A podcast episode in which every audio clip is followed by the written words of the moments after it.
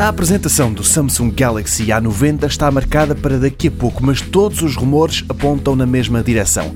Quem olhar de frente para este telemóvel só vai ver ecrã. Terá uma moldura à volta, claro, mas de resto, mais nada. Nem uma grelha para o altifalante onde se encosta o ouvido, nem uma câmara para as selfies.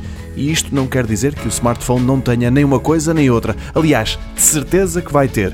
O que os rumores dizem é que a lente das selfies será ao estilo pop-up e vai ficar escondida na borda superior do A90, um clique e ela salta para fora. Há quem avance também que esta câmara vai ser giratória, ou seja, tanto pode ser usada nas selfies como nas fotografias tradicionais.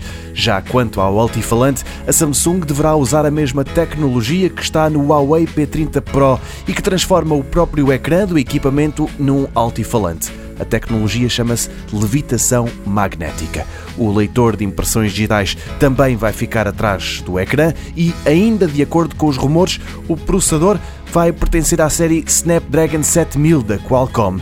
Um dado que confirma o segmento onde os Galaxy A90 da Samsung vão competir. Telemóveis de gama média.